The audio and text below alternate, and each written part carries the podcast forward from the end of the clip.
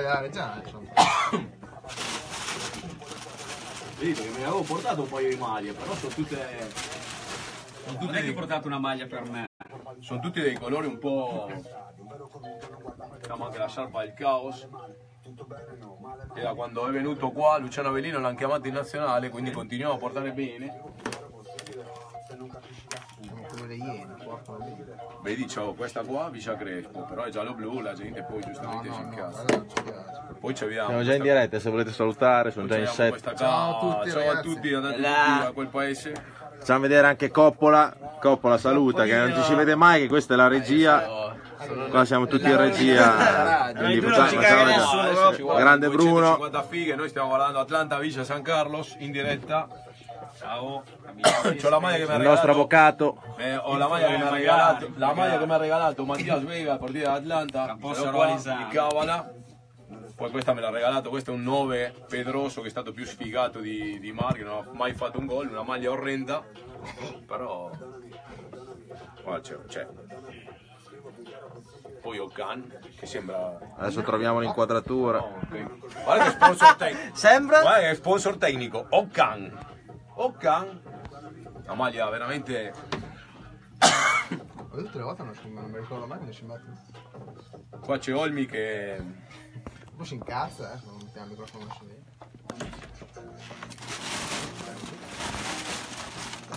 Non lo mettevo l'altra volta il microfono. Diciamo? Bruno Bocelli non vede.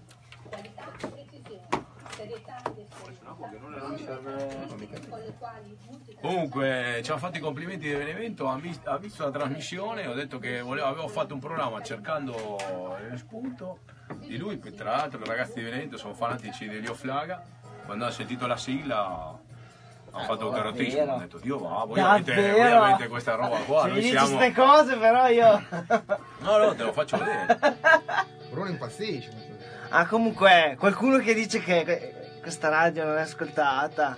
Prima ci hanno telefonato in diretta, eh. Occhi, Sì, sì. devi scoppiare. Cosa, cosa ti hanno detto? Ci salutava Fabio, che risalutiamo, che forse qua abbiamo ancora più visibilità. Salutiamo E di fargli gli auguri in diretta. Perché che- lui domani compie gli anni come Come Bruno. Brenno e quindi, Anche Bruno Breno compleanno. Domani, sì.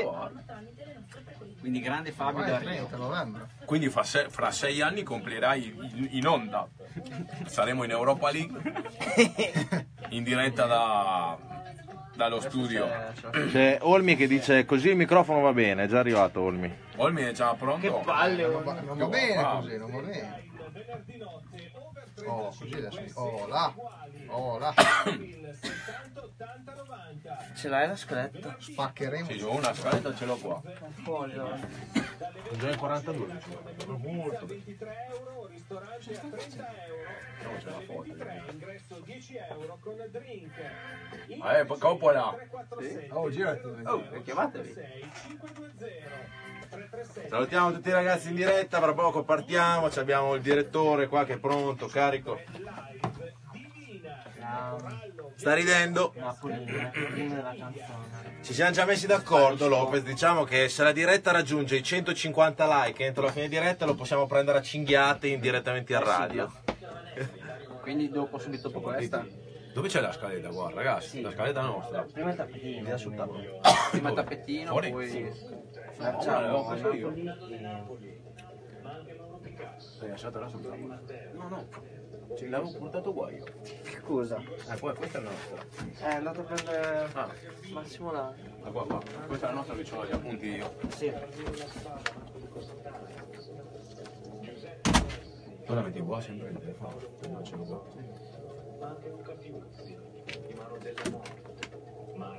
Ivano della morte. Quando c'è la scibetta mi vengono i brividi. Cosa ha detto Olmi? Cosa dice Olmi? Ricordati di bastonarci, Mate, quando siamo, stiamo per uscire.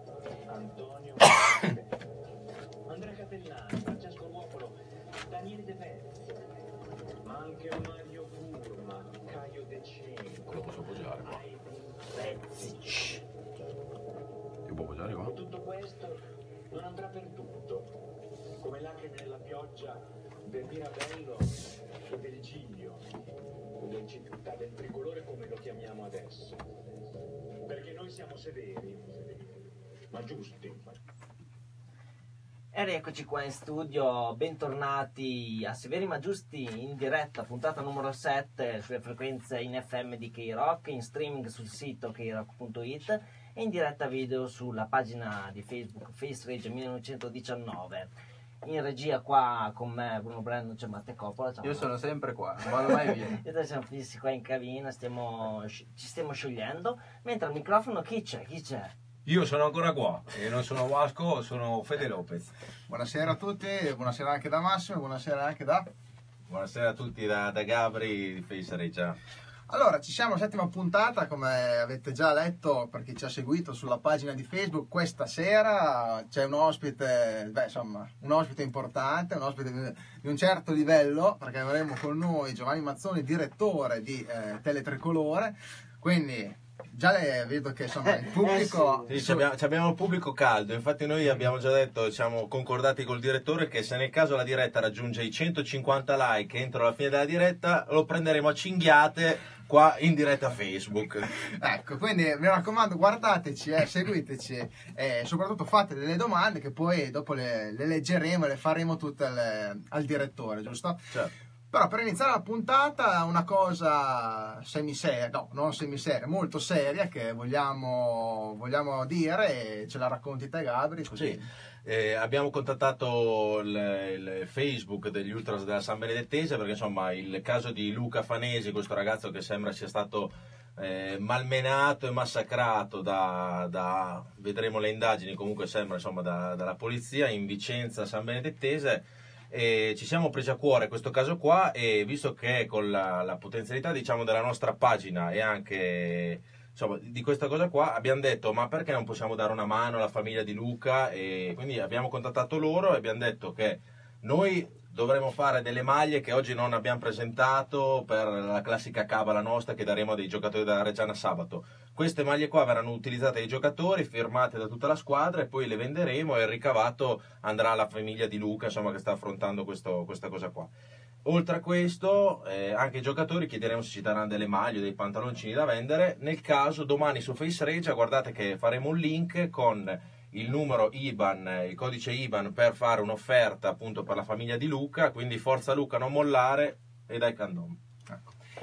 Fede, volevi dire qualcosa? Ti vedo già attivo. No, altro ti vedo interessato alla partita sulle- sul tuo tablet. Sì, io sto guardando la partita dell'Atlanta che sta pareggiando 0-0 nella periferia della Plata contro il Villa San Carlos. Speriamo di Eh, vincere. Ma è una partita importante? o- Importante perché veniamo da quattro sconfitte di serie e Beh. quindi se vinciamo ci avviciniamo un po', Beh, come- un po'... come il periodo che ha attraversato la Reggiana poco tempo fa, quindi sicuramente ci sarà la- una rimonta. Io l'ho portato qua il tablet per vedere se riusciamo anche a sbloccare, se vince l'Atlanta vuol dire che portiamo veramente bene. Ecco, quindi va bene. Al momento stiamo facendo schifo, però 0-0 va bene, in casa dell'ultima. Mi sono dimenticato di dire una cosa prima che non abbiamo detto anche l'altra volta. A proposito di Luca Fanesi, io volevo ringraziare anche i tifosi del Vicenza che sono nostri gemellati che stanno appunto affiaccando la, la famiglia di Luca a, a Vicenza proprio in tutto e per tutto. Quindi grandi vicentini, avanti così. Esatto, tra l'altro ci arrivano già eh, alcuni commenti siccome da San Benedetto vedendo i, i colori delle... Francesco Pane ci scrive giustizia e verità per Luca. Esatto, insomma noi quel- quello che possiamo fare lo facciamo, speriamo che la verità venga, venga a galla in questa storia, che insomma c'è qualche mistero di troppo in questa storia secondo Sì, me. è che quando bisogna punire gli ultras, eh, se i primi a fargli diffide per 10, 12, 13 anni accumulative, eccetera, però quando sbaglia la parte dello Stato si fa fatica a capire la verità. Esatto. Quindi noi non molliamo, nel nostro piccolo daremo una mano a Luca e ai tifosi della San Esatto, tanti comunque messaggi appunto che ci arrivano di, di solidarietà e di incoraggiamento a Luca Fanesi. Allora io direi di andare con la prima canzone, perché così dopo introduciamo il nostro ospite che insomma... eh, Come Prima abbiamo della detto, canzone però... Ah, scusa. ehm, hai ragione. Gabri, vuoi spiegare appunto cosa, cosa ti è stato mandato, il messaggio audio? È vero, è vero. Sì, abbiamo sentito, cioè, diciamo, ho sentito Ayman Napoli questo, questo pomeriggio dove insomma gli ho chiesto di mandare un messaggio a tutti i tifosi della Reggiana, visto il suo brutto infortunio, sembra che sia, anzi dovrebbe essere il crociato più il menisco, quindi sarà una stagione abbastanza impegnativa per lui e ci ha mandato un messaggio per ringraziare tutti i tifosi che l'hanno, eh, insomma, l'hanno acclamato sui social e noi adesso lo mandiamo in onda per voi. Prima eh, il, prima il messaggio di Ayman e dopo andiamo a sentire un pezzo. Esatto. Che pezzo è? È un pezzo composto da Joe Starmer dei Clash perché lui, ha- anche lui ha abitato a Bassano del Grappa, lui sapeva che la Reggiana vinceva una volta nella sua vita, vinceva Esatto. che coinciderà sempre con quando l'Italia non si qualifica al mondiale, la Reggiana vincerà Bassano. Questa è una nuova legge. Ah, sì, no. E quindi lui ha scritto Spanish Bombs pensando alla bomba di Riverola che ci ha dato i tre punti fondamentalissimi per la classifica Attuale. al Rino Mercante del Bassano. Bene, quindi ce l'andiamo Esatto. a ascoltare dopo l'audio di, di Ayman. Esatto, quindi l'audio di Ayman Napoli, in cui racconta tutto, e poi The Spanish Bomb. Vai. Ciao Gabri, Eh, innanzitutto volevo salutare e ringraziare i tuoi colleghi della radio per eh, i messaggi d'affetto che mi avete mandato e soprattutto volevo ringraziare tutti i miei compagni, i mister, tutto lo staff eh, della Reggiana per, eh, per i messaggi che mi hanno mandato e ringraziare eh, davvero tanto tutti i tifosi che mi hanno scritto, che mi hanno riempito d'affetto in questo momento che comunque sia sapete che non è molto felice.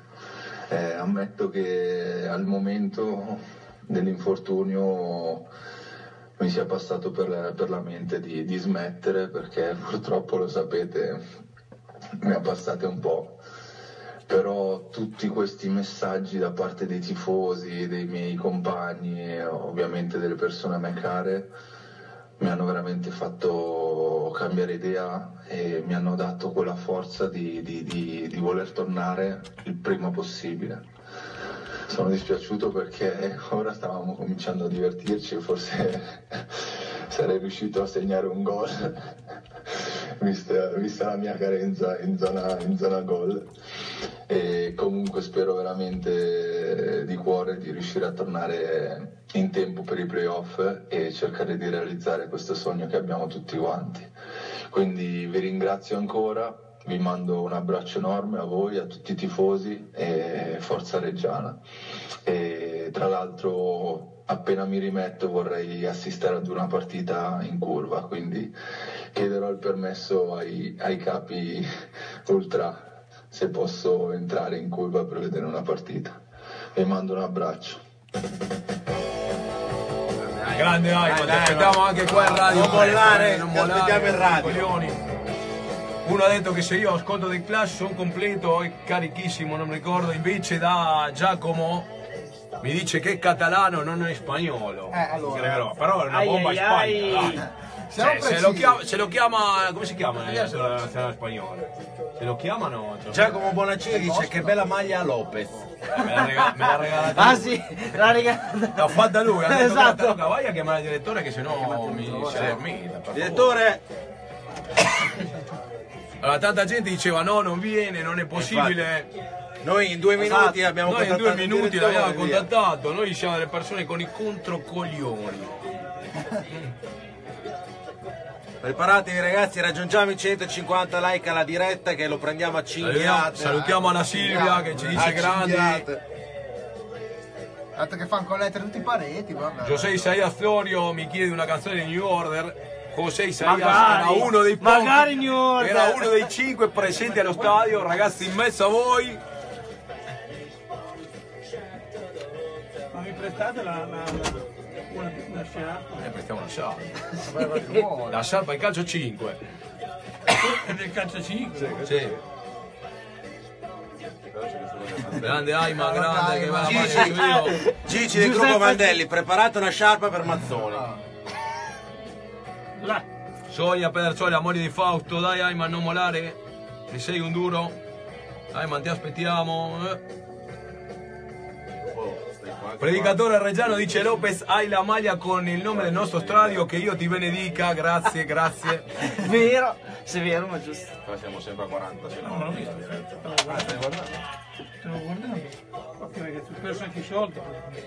Perdi i soldi Mazzoni. Icio Mark dice Ayman in trasmissione, voi portate bene, così si mette a posto in due settimane. Se Ayman viene la prossima settimana e fra dieci giorni gioca, cioè, smettiamo di fare questo Esatto. programma, facciamo... Esagero Eh? Se volete anche voi una, punt- Apriamo una, una clinica privata. una puntata di appuntamento sport con eh, i severi ma giusti, qua abbiamo il direttore che ci ha promesso Voi venite quando volete. ecco, no. Tosi e i severi ma giusti.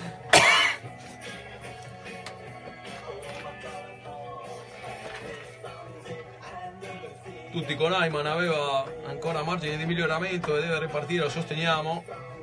Claudio Bu.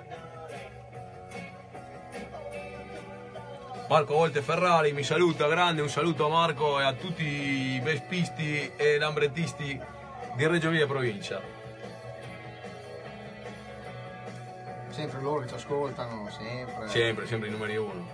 Sei collegato a Carlini? Sì, Carlini si è collegato, non è è il giocatore, è Davide. Allora ragazzi, se volete incominciare a fare le domande 10 secondi. per il direttore, E rientriamo in studio con la puntata numero 7 di Severi ma Giusti in diretta sempre sulle frequenze in FM di K-Rock, in diretta video anche su Face Reggio 1919. Massimo, Beh, eh, direi che è arrivato l'ospite, quindi noi lo salutiamo subito. Giovanni Mazzoni, direttore di, Teletricolore, buonasera. Non ho colpe, eh, per il momento non ho colpe. Non. Buonasera anche a voi. Buonasera, allora direttore, grazie per insomma, aver accettato il nostro invito. Come si fa a rifiutare i video del genere? Eh, insomma, e chi è eh. che lo rifiuta? Eh, sa che insomma questa puntata è, molto, è stata molto attesa perché Non sì. mi puoi mica dare del lei? Ah, scusa, No, eh. perché sennò allora devo finire me. Beh, io da direttore davo del lei, ma ci diamo del tu, allora sai che questa puntata è stata molto attesa sulle nostre pagine perché insomma la gente era un po' incredula a dire la verità, no? subito non ci credeva, ma veramente lo chiamate e noi veramente l'abbiamo chiamato il direttore di Teletricolore, quindi c'è un po' la gente forse un po' eh, agguerrita eh, verso... Eh, eh, appunto, sono qui, io sono qui. Quindi no, vedete che il direttore ci ha messo la faccia, è venuto, quindi voi potete dare, fare tutte le domande che Tutto volete. quello che vogliono. Dire quello che vogliono. Lui è qua che, che è pronto a rispondere. Certo. Allora, senti, parliamo un po' di, parliamo un po' di Reggiana Lopez. Parliamo dell'ultima partita. Parliamo un po' dell'ultima partita. che siamo andati a vincere a Bassano, Eh. che non avevamo mai vinto contro Eh. il Bassano, abbiamo giocato bene, il primo tempo dovevamo chiuderlo 3-4 a 0, abbiamo solo un gol, abbiamo- siamo riusciti, no, anzi abbiamo fatto tre gol, perché il tiro è rimbalzata dentro e il gol di Altinier era in posizione regolare, però tre gol nostri valgono come uno, siamo riusciti a fare un gol, abbiamo vinto la partita con un po' di sofferenza alla fine. Però va bene, sono tre punti che ci, li teniamo. Il direttore voleva cinque vittorie di fila, ne abbiamo fatto No, dobbiamo- 4 e un pareggio, va bene. no? Dobbiamo parlare anche di questo perché insomma, qualcuno in tempi non sospetti aveva, l'aveva detto, comunque si era auspicato, no? una vittoria, almeno auspicato. 5 vittorie di fila. no, no, non mi sono auspicato, abbiamo fatto una tabella. Voi siete giovani, voi siete giovani, ma le tabelle nel mondo del calcio sono fondamentali. Le fai e dici io voglio fare così e voglio arrivare lì. Allora c'hai sempre la mia. Poi hai sbagliato la partita a Bolzano. Perché se andavi là vincevi anche quella, te lo dico io. Perché noi non ci siamo andati a Bolzano. quindi- No, ci siamo andati, ma così eh, quando a un certo punto hanno visto che andavano sul pareggio, eh, il giocatore prende la palla, comincia a lisciare prima di fare la rimessa laterale, quell'altro la mette là in fondo. No, si va lì e si vince, perché adesso c'hai l'Albino Leffe, purtroppo non c'hai Carlini e, e non hai eh, molte sostituzioni possibili. Poi c'hai Padova. Eh, sfida. Lo sai che se, se tu vinci queste due partite, tu torni a giocarti il campionato. Vabbè, sicuramente, anche Sì. perché voglio dire, per adesso a parte forse il Padova, ma nessuno sta scappando, voglio dire, il livello è bene o male quello, insomma, abbiamo visto che non è un livello ecceso come poteva essere l'anno scorso a livello del Padova. Quest'anno. No, Anche a livello ecceso, noi siamo a No, livelli- dico appunto, non è come l'anno scorso che c'erano Venezia e Parma che erano soprattutto Però non ditelo a nessuno, ma la Reggiana è due spanne sopra tutte le altre. tutte, anche il Padova. Anche il Padova, il Padova sta, sta- è, è- è- è come una boccia messa in discesa, ha trovato l'abbrivio e, e ne approfitta, ma è andata, è andata sotto con un autogol con l'Albino Leffe, di quelli. che ti dimostrano che siamo...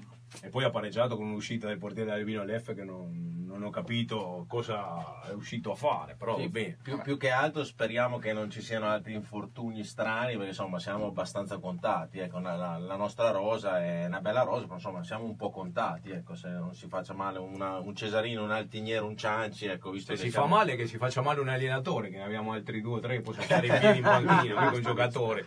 Ma io volevo parlare di un'altra cosa. Torniamo a giugno, quando Mazzoni incominciò insomma a dire che la Reggiana scricchiolava a livello societario, in effetti la, la società insomma era un po' titubante, però io mi ricordo ancora un appuntamento sport dove Mazzoni parlava del giardino di Alicia.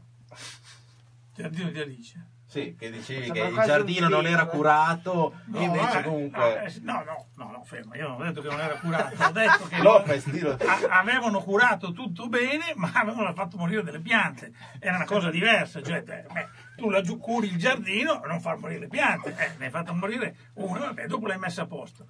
Va bene, ma il problema non è quello, il problema è che eh, la Reggiana eh, è una- non è quello che loro pensano, cioè la Reggiana è Reggio, hai capito? Cioè, quando tu prendi una squadra Albino Leffe, non è Bergamo, E l'F o Albino. no, non è né Albino né Leffe né Bergamo, Certo. capisci? Cioè, è, è- è normale, si gioca, si- ci si diverte, si fa tutto, ma la Reggiana è Reggio.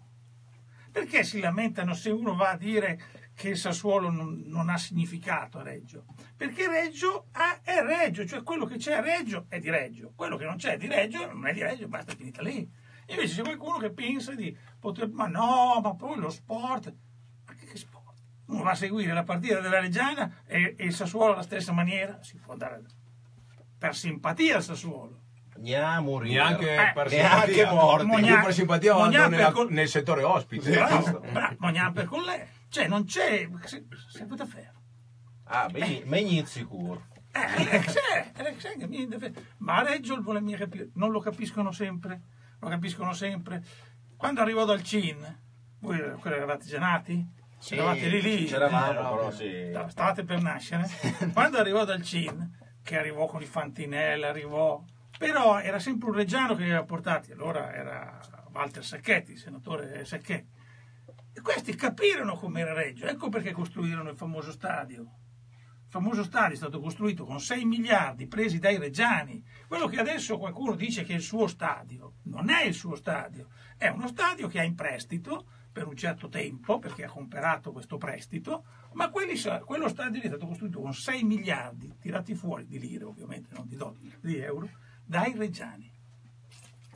Quindi, No, perché c'è tanta gente E che sembra che lo stadio l'hanno costruito quattro anni fa. sì, sì, ma prima Uno era... legge su Facebook, sui social, la gente dice no, no, lì non c'era niente, è venuto un signore che vende prodotti per l'edilizia e del nulla ha costruito uno Ma stadio. soprattutto la storia che lo stadio stava cadendo a pezzi, questa è una cosa che io proprio non, non riesco a mandare giù. Cioè... Diciamo che quattro seggiolini e due tinteggiate hanno fatto uno Diceva- stadio. Diceva che c'era la cacca dei piccioni e che lo stadio non era norma. E io ho trovato un articolo da 3-4 anni fa, due anni prima che arrivasse il dottore Squinzi, dove Del Rio e Varelli rinauguravano lo stadio in tempo record Sì, in un mese per il campionato e lo stadio era già pronto anche per una ipotetica Serie B della Reggiana a 12.000 posti. Chiaro, poi non ci poteva giocare l'Europa League, ma a noi in Serie C. Comunque sì, io ripartendo da giugno volevo fare un po' un, un così, un- una cosa da, da- da- le, le- le- sue sparate diciamo in televisione di lui? strane. No, no, le sue, le sue, Le sue- direttore. Allora le Eh, tue, siamo- le tue, eh, perché Le sue, le tu- tue. Ah, Siamo ecco. partiti dai i campi di Alicia, poi insomma eh, era un In sempre- americano non si usi lei, lo capisci? Dopo eh, Mike Piazza lo sbilanci, non gli puoi dire di lei a Mike Piazza, pensa che anche perché l'italiano non, non Eh, capisce eh. tanto bene. Eh. Però dicevo, siamo partiti, da- noi vediamo sempre appuntamento sport e, e alla, alla sera, eccetera, siamo Ah, partiti dai capito campi perché da Alicia. così, va bene. Eh, beh, Eh, sì. no. Anni e anni. E, e dopo sentivamo sempre delle critiche verso la società. la società. È No, vero che la società no. ha fatto degli sbagli, però No, beh, era un po' un accanimento. No, no, ne ha, fatti, ne ha fatti un bel po' di sbagli. Perché c'hai una parte decisiva, premesso che doveva andare sul palmo e quindi potevi fare quello che volevi, però c'hai i playoff. Ma falli giocare i playoff, che bisogno hai di, di sconquassare tutta la società? Aspetti 15 giorni, non cambia mica niente, e fai giocare i playoff.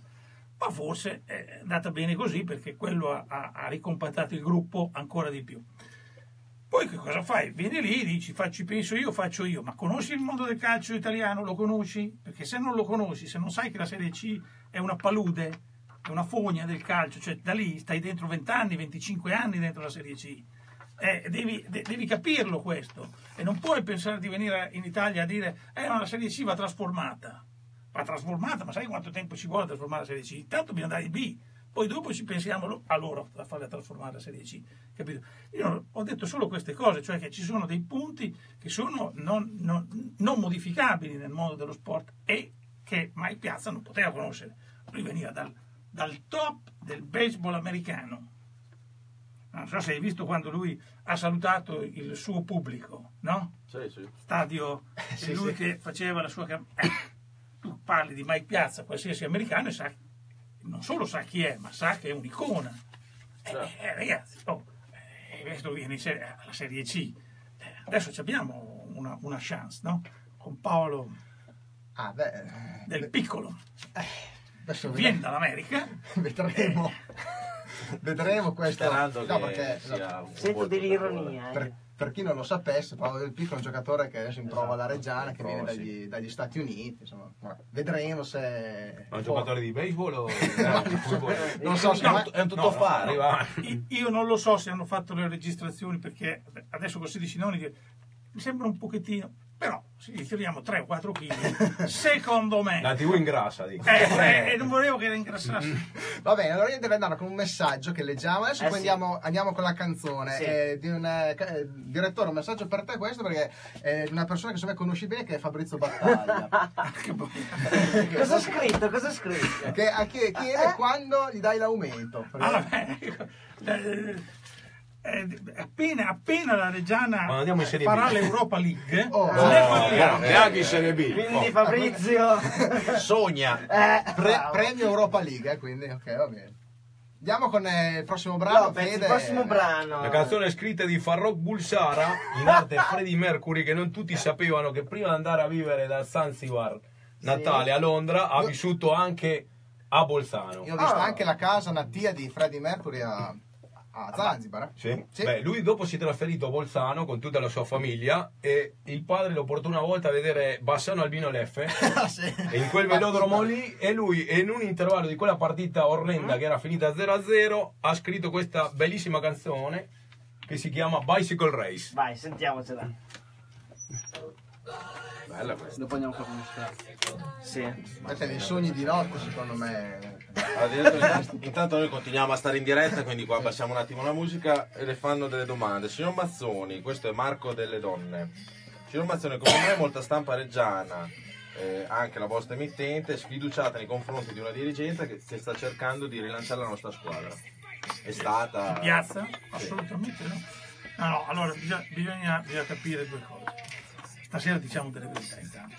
Allora, c'è questa particolare qui. A Reggio c'è ancora chi, eh, reggiani, chiamiamoli così, amerebbe avere eh, comunque Mike Piazza è, chiamiamolo, un esterno, ok?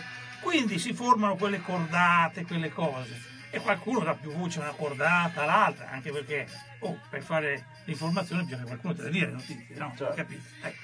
Ma non c'è una versione su Mike Piazza. Eh, semmai la versione è stata creata da, da, da, da, da questo mutade, da queste mutade improvvise che hanno creato, ma non c'è, te lo dico io, la versione sulla Piazza, la stampa reggiana non ce l'ha, è stata percepita, come si dice con la temperatura?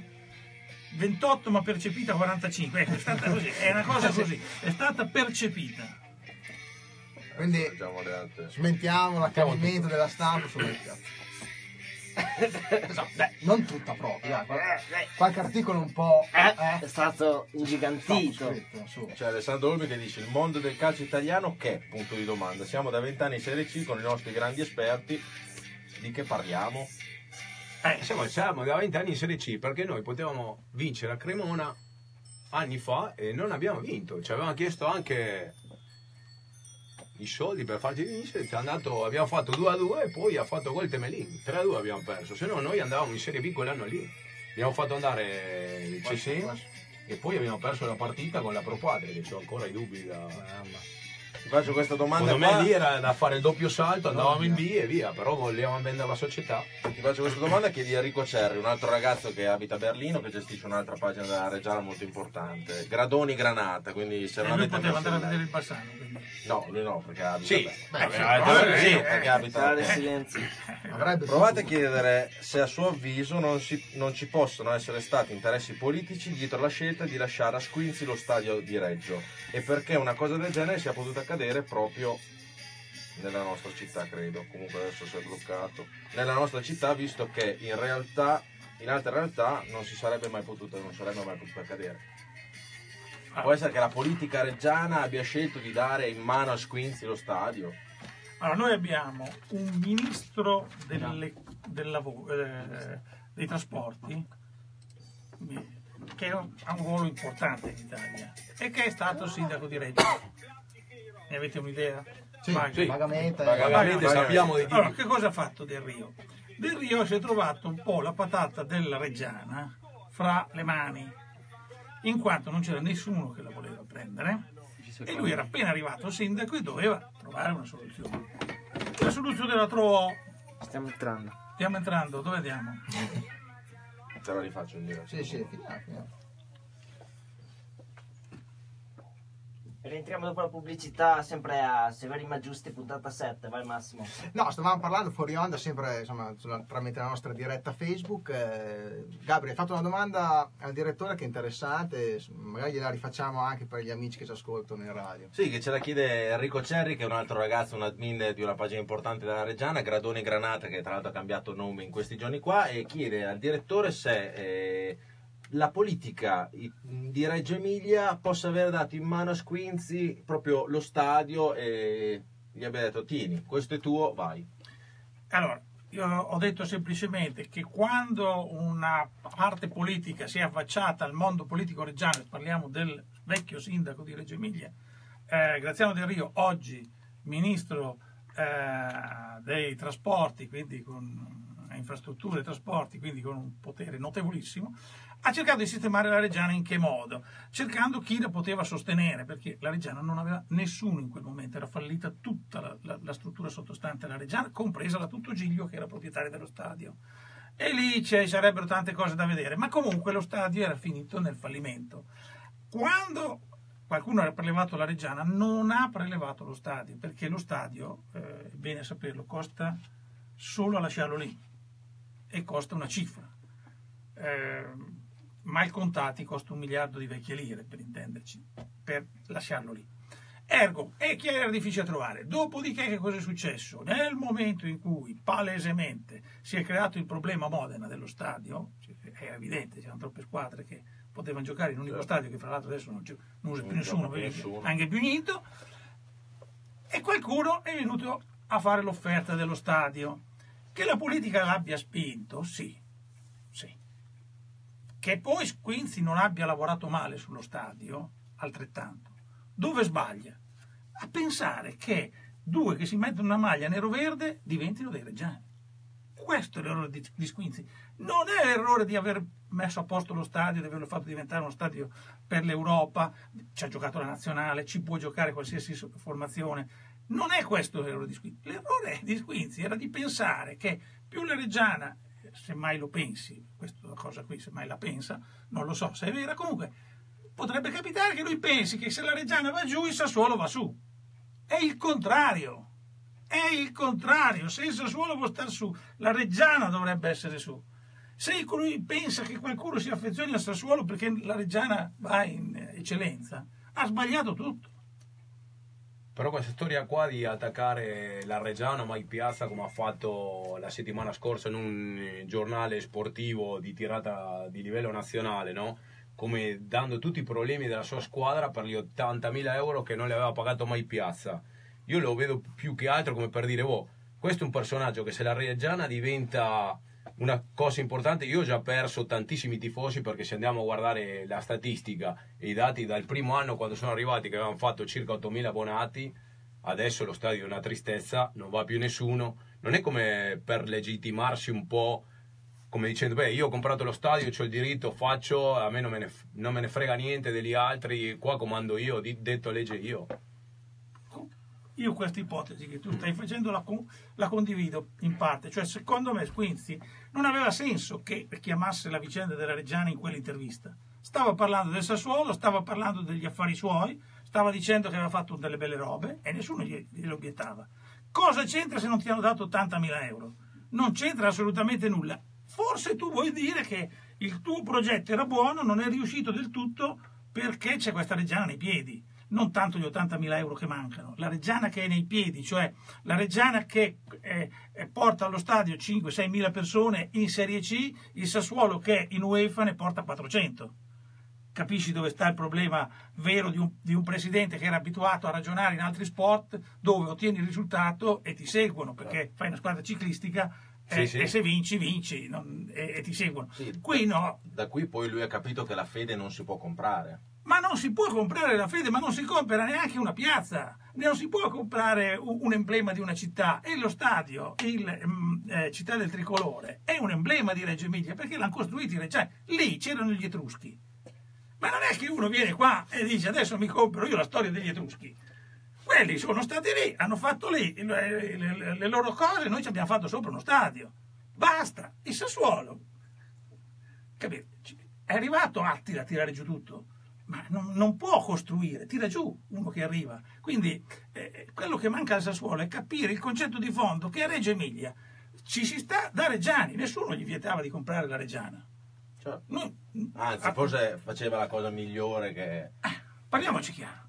se voleva Ah, portare la Regia in Serie A avrebbe avuto sicuramente molto più seguito che il Sassuolo. C'è qualcuno di voi che ce l'avrebbe con Squinzi se Squinzi è il presidente della Reggiana? Ah, non credo. E allora? Non penso. Eh, ha sbagliato sulla squadra. L'ha fatto perché dice era un dovere per mio padre. Perché, va bene, scelte sue, lui è milanese, eh, tiene il Milan e questo è anche positivo per me. Però detto questo, dico, eh, eh, è sbagliato tutto. Ma si comprava la propria patria allora, si era da Milano. Ma sì, si sono vuole andare squadre a Milano se no viene a Reggio. Emilia, si compra lo stadio, si compra O- la Reggiana, ce la porta in UEFA. Se la Reggiana andava in UEFA, noi facevamo 20.000 persone a vedere la partita. Certo. No, su quello sicuramente. Eh, Parlando sempre di stadio, ci arriva un messaggio del predicatore reggiano che eh, salutiamo. Una- Un'entità. Un'entità. Speriamo che ci benedica anche questa sera. Esatto, ma ci ha già, già benedetto anche prima. Eh, ci una domanda, dice perché i media locali, voi compresi, quindi si riferisce anche eh, appunto, voi compresi, voi, eh, voi, voi. sono stati così morbidi verso lo scandalo eh, Sassuolo femminile Mirabello. I tifosi avevano ragione a protestare. Cioè, secondo appunto il predicatore c'è stato un po' troppo Hai ragione, predicatore. Hai ragione. Perché? C'è una ragione elementare, perché il Mirabello è diventato un puro fatto di carattere politico. Ci doveva giocare questo, ci deve giocare quell'altro, ci deve giocare quest'altro. Lo sport di base, di bicicletta, di- il Mirabello è anche questo un pezzo di storia reggiana. Se lo volete tirare giù, lo tirate giù. Se non lo volete tirare giù, rimane quella storia lì. Non, non- non- c'è una storia diversa. Non è che. Hai capito? Ah, certo. Tu non, non è che puoi dire la Torre Eiffel la faccio diventare il simbolo di Londra. Eh, È così, tu la puoi smontare se vuoi, la tiri giù, ma non la fai diventare il simbolo di Londra. Però la Eh, Torre Eiffel non ha le ruote, come lo stadio. Ci fanno una domanda anche un po' particolare, ti dicono, ma non è un po' particolare che Del Rio, quando casomai ha lasciato andare lo stadio a Squinzi, è diventato ministro? Stranamente. cioè, No, non è stato Squinzi. c'era, c'era già il nuovo sindaco. Vecchi? Però secondo me non c'era, non c'era ancora. Non No. c'era ancora vecchi. No, ma è, La cosa è più curiosa che ha dato di pensare a tante persone è che dopo, eh, la prima partita, dopo che lo stadio era finito nelle mani di questa azienda da Milano, giocò, eh, giocarono Sassuolo e Fiorentina. Sì. E nel palco d'onore c'era il presidente di questa squadra qua di Milano con sede in provincia di Modena. E- Del Rio. Del Rio e un tifoso della Fiorentina non, non Matteo ben, Renzi non ben definito. Matteo Renzi. non ben definito. Non ben Dopo una settimana sul eh, giornale nazionale c'era scritto Squinzi licenzia il governo Letta perché non era d'accordo con alcune cose e la settimana dopo già avevamo i due che erano in poltrona con lui Vabbè, ma a governare vedi- il paese. Te vedi sempre male le cose. Erano amici, sono- si sono trovati da una Bene. partita di pallone. eh. Bene, questa è l'ultima volta che, tra- che faremo la trasmissione perché saremo bannati. Quinzi sta- Un'azienda di- Tocchiamo politici, ministri e, e miliardari, quindi ragazzi è l'ultima volta. Ma siamo noi siamo una radio alternativa. Ma sì, Al massimo va andremo da Mazzone, Eh, Massimo, Esatto. ci troveremo le macchine bruciate, non lo so. Sarà Tosi, noi tre. no. Ma è, un momento buono questo per bruciare delle Ah. macchine, non c'è problema. Prendo fuoco anche da sole. quindi- A proposito, ecco, a proposito, di, a proposito di Tosi, c'era un messaggio di prima eh, che insomma chiedono a lei perché appunto A insomma, eh, lei lo conosce A, bene. a lei tosi, dice. Eh beh, però visto che Ma lei guarda, Diamogli lo- del tu, È vero, lo scorro sempre. Eh, ti chiedono eh, la famosa cordata di Tosi, perché guarda, tutti vogliono sapere che Tosi continuamente dice "Ah, ma se piazza, se piazza molla tranquilli che Due ci, possibilità. ci sono almeno due possibilità. Esatto. Allora, almeno una, la deve- cioè, ce la devi dire lei. Sì, eh. Allora, la moglie di Tosi non lo so se lo sa. Io eh, posso dire che secondo me la cordata che c'era era una cordata di voglia, di volontà, di, di desiderio. Non era eh, una corda- cordata, diciamo così, eh, facilmente concretizzabile nella realtà dei di fatti. vecchie glorie. Ma già Max, Ecco. detto questo, detto questo, ti dico che oggi la situazione è completamente cambiata. La Reggiana sta viaggiando in una tranquillità economica invidiabile, Vabbè, direi che si vede. non a tempo lunghissimo, a tempo determinato, però lo, lo sta facendo. Dopodiché che cosa succederà non lo possiamo dire adesso. Dobbiamo solo sfruttare al massimo questa condizione e portare a casa il massimo del risultato possibile. Solo che purtroppo siamo partiti tardi, perché partire con 13 punti, 14 punti sulla prima non è facile. Non è impossibile, eh, perché il Milan ha perso uno scudetto proprio con questo tipo di vantaggio sull'Inter. Però, insomma, Quindi, direttore, noi possiamo dire che in questo momento, anche se siamo in inverno, le piante sono in fiore. tutto è in fiore. Bene, Cioè, allora La sede granata. è tutto in fiore. È tutto in fiore. È tutto in fiore. Va bene, allora, prossimo brano. Eh, questo è un brano che insomma Gabri, Gabri, eh? ci, deve, Come mai? ci deve introdurre. È, è il brano di Vasco, credo. e ti immagini, Sì. infatti, il direttore, noi ci dicevamo: ma se vinciamo tutte le domeniche, ti immagini se fosse sempre una domenica come Bassano, una domenica come insomma. Quindi, Il problema è che adesso magari. giochiamo di sabato. Quindi Eh, immagini o se fosse sempre sabato o o, Vasco venerdì. cambia la canzone, il testo. O che Oppure, lo chiamiamo e gli diciamo faccio una canzone per il sabato. eh, oppure- Ma sai che Vasco sì. fa una canzone all'anno, no? Può modificare questa, fa un singolo nuovo e poi fa Bravo, un bravo. Modena Park con questo pezzo qua. Sentiamoci Vasco Rossi, ti immagini? Comunque volevo dire che anche in Argentina ci sono degli arbitri di merda perché tre minuti fa ci ha fischiato un rigore contro che l'ha visto solo l'arbitro, ha cacciato fuori il difensore, però il portiere lungo l'ha parato e siamo 0-0. Oh, là. Per dirvi Lopez com'è sul pezzo, eh, che sta guardando la partita dell'Atlanta mentre faccia la diretta con il direttore. Multitasking, bisogna fare multitasking. Allora, adesso ci sono delle domande. C'è qualcuno che ci aveva chiesto per Soliero, dall'acquisto di Soliero, È vero, il Che- terzino. quando avete presentato il terzino Il che l'aveva preso la regina. Ho presentato io, personalmente. Vabbè. E lì è diventato il mio idolo. Io il programma non lo guardavo, dopo ho detto no, mi piace troppo. La gente. Facevo un sacco di dischi anch'io. Che musica ascolta? No, io non diciamo mica- radio. Io c'avevo una radio che si chiamava Radio R95. Era- Ora la musica che gli piace di più. A Mi me? piace di più. a Vai, ascolti a botta sicura. Predicatore Reggiano dice: Direttore, come faremo senza la Coppa Italia di Serie C? E questo Quanti milioni abbiamo perso? Adesso glielo spiego. Oh, no. Adesso glielo spiego perché questo è uno dei principi fondanti la storia. Cioè, qui mi vengono a raccontare perché io mi sono arrabbiato perché hanno giocato con questi ragazzini qui nella partita di Coppa Italia. Non si fa queste robe qui. Però- non si fanno. Però se Ayman si spaccava il ginocchio in Coppa Italia con brava, il Prato, cosa facevamo? E pensiamo se invece Ayman non si faceva niente lì o magari si prendeva un colpo al polpaccio e non giocava lì e adesso ce l'avremmo a disposizione. Allora non si fanno questi calcoli qua che non esistono. Non esistono perché Carlini è andato fuori e lo perdi per due domeniche. E che calcoli fai? Che hai fatto giocare quelli della Beretti e ti è stato utile quello lì per far che? Quindi Ma e, quelli sono Berini vattene, vattene. No, Vattene. no, e No, Berini no. mi piace. Berini- Berini mi piace, non- no, devo dire onestamente, no, siamo onesti con le persone. E Berini ha preso il ruolo nel modo adeguato. Non è quello sbruffone che va lì, faccio il 6 per 8, i 48, 4 punti, 6, che ritornano, i 40. No, Ha detto, io non me ne intendo di calcio, molto onestamente. Dice, però, ho due che se ne intendono e cerco di metterli insieme per vedere come tiriamo avanti questa baracca. Eh.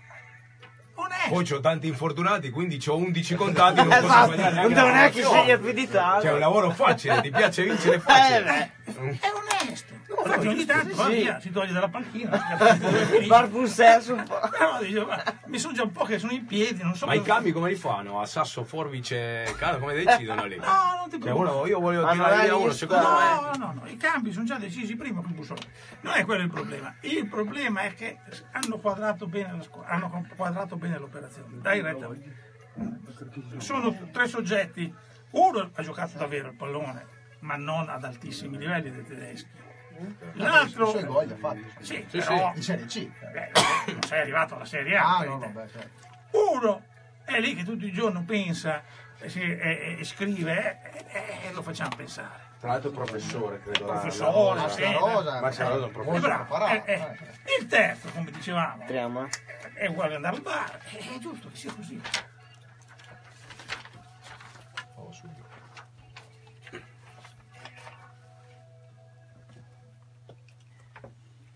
Questa era Vasco Rossi con Team Immagini, sempre la settima puntata di Severi Ma Giusti in diretta su K-Rock in FM e in versione video su Face Regia 1919. Massimo. Sì, questa sera abbiamo appunto Giovanni Mazzoni, direttore di, di Teletricolore, stavamo parlando anche fuori onda eh, delle, insomma, degli attuali allenatori della Reggiana e mm, sei contento no, di, questo, di questo trio? Sì, sì, sì, lo, Come stavi lo- dicendo. lo- lo ripeto, è, è- è un'amalgama corretta. E Berini dice, io non me ne intendo. Ho trovato due che però uno sa che come, come si gioca, cioè, tira il pallone, l'altro scrive tutto il giorno, li metto insieme, tiro delle somme, faccio sì che nessuno si arrabbi più di tanto, eh, però ha sbagliato una cosa clamorosa. La, La Coppa Coppa Italia, Italia, diciamo. Io Eh, è una no, settimana che non, non dormo, puntavo. pensando... Anch'io. Io volevo andare a Potenza per la Coppa di mercoledì alle E 3. qua viene il predicatore reggiano che le fa le domande e gli chiede ma quanti milioni abbiamo perso Allora, nella Coppa Italia? È, è- è- è questo il punto, è questo il punto. Perché c'hai il prato, c'hai il prato, lui viene, tu non vuoi perdere, allora lo dici prima. Dici guardate, non possiamo, eh, la vogliamo perdere. Allora lo fai bene, non fai come ha fatto Bonucci che butta il pallone in porta per cercare di fare. No, tu fai per. lo dici. Se invece vai a raccontare che no, ma eh, abbiamo giocatori contati, non possiamo, me- ah, non possiamo mettere in campo, perché? Perché ti è andata bene la partita poi successiva col Bassano, dove hai perso un giocatore, hai perso un giocatore per tutta la stagione, dove hai, hai perso un giocatore per due partite. E cosa- qual è il calcolo? Che erano troppo riposati, che hanno fatto quella roba lì? O che non ci fanno quei calcoli lì? Se no, se facessimo quei calcoli lì, cosa fa Allegri? Fa giocare Higuain e poi lo fa riposare 15 giorni, lo manda... no, parliamoci chiaro. I professionisti sono professionisti. Io dicevo tre giocatori in panchina, almeno quattro giocatori in panchina, se si perde vanno su. Se vinciamo, vinciamo, se perdiamo, perdiamo. Non è importante, quelli sì, potevano andare su solo a divertirsi, ma almeno davano il sintomo, il segnale di esserci. Abbiamo dei, dei messaggi da casa, allora abbiamo Roberto Arleoni che dice mi sembra un po' da bar la disamina de- sui tre tecnici. La tua disamina. La da- possiamo fare da bar, la possiamo anche fare molto tecnica e precisa, ma la sostanza è sempre quella. Cioè noi non, non abbiamo un allenatore che eh, viene ad allenare la Reggiana dopo aver allenato il Bayern Monaco, il Real Madrid, il Manchester United, eh, eccetera. Abbiamo un allenatore che, fino a prova contraria, ha allenato i giovani e non ha allenato i giovani più, giov- eh, più vecchi, ha allenato i giovani sempre più giovani, cioè invece di andare verso, andava verso giù. Ma questo non è a discapito di Eberini, è solo per conoscere Eberini, hai capito? Non è a discapito, anzi, Ha fatto 80 Serie D comunque, questo bisogna riconoscere. Ha allenato in Serie D per tanti anni, poi mai tra i professionisti, beh, però un po' di ce ne esperienza. sono di allenatori in serie. E io non ti sto dicendo che io ho detto che per me Berini è fondamentale in questa. Se vince la Reggiana è perché c'è Berini. Berini perché? Primo perché è uno che sa cosa vuol dire eh, mettersi la maglia granata. Due sa che cosa vuol dire venire a Reggio e poi starci. Tre sa qual era l'impegno che gli si prendeva le- nelle spalle. Cioè lui non veniva qui come gli altri a, a dire se io vinco o non vinco e poi vanno a allenare il Pordenone, vanno a allenare le altre squadre. E Berini ha questa chance e si gioca qui e poi rimane a Reggio. Capisci? Ah, Quindi tanto di rispetto e tanto di riconoscimento assoluto, però da, da questo a dire che ha allenato il Manchester, no. Ah no. Ci Abbiamo Silvio Vabbè, questo Monti. qui è al bar. Ci Abbiamo Silvio Monti che, che dice aveva promesso di scusarsi se vincevano a Bassano.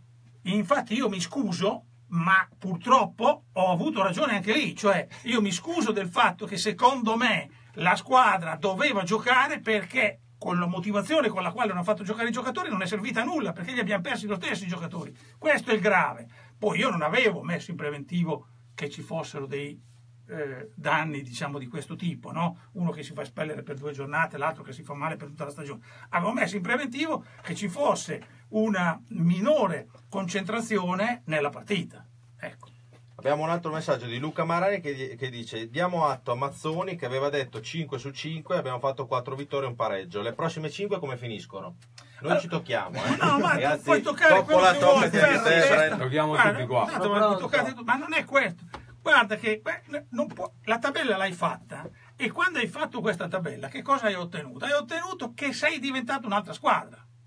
Non è che la tabella serviva a vincere il campionato, erano 5 partite, non